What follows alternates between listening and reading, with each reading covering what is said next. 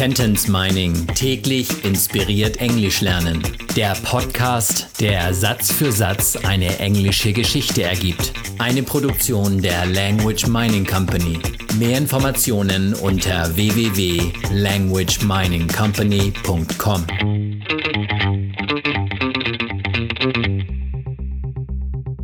Satz Nummer 46 aus der englischen Kurzgeschichte für Kinder Jonah and the Kidnapper. Sorry, I overslept, I said yawning.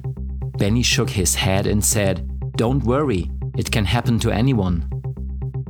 Tut mir leid, ich hab verschlafen, sagte ich gähnend. Benny schüttelte den Kopf und meinte, egal, das kann jedem passieren.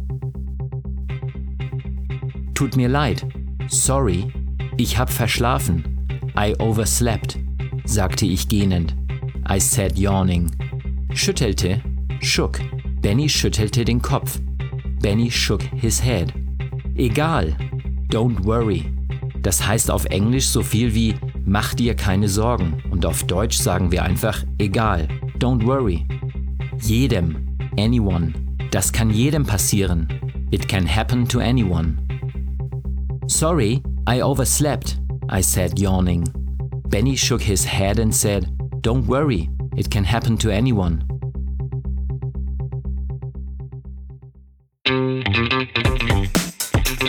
Sentence Mining täglich inspiriert Englisch lernen.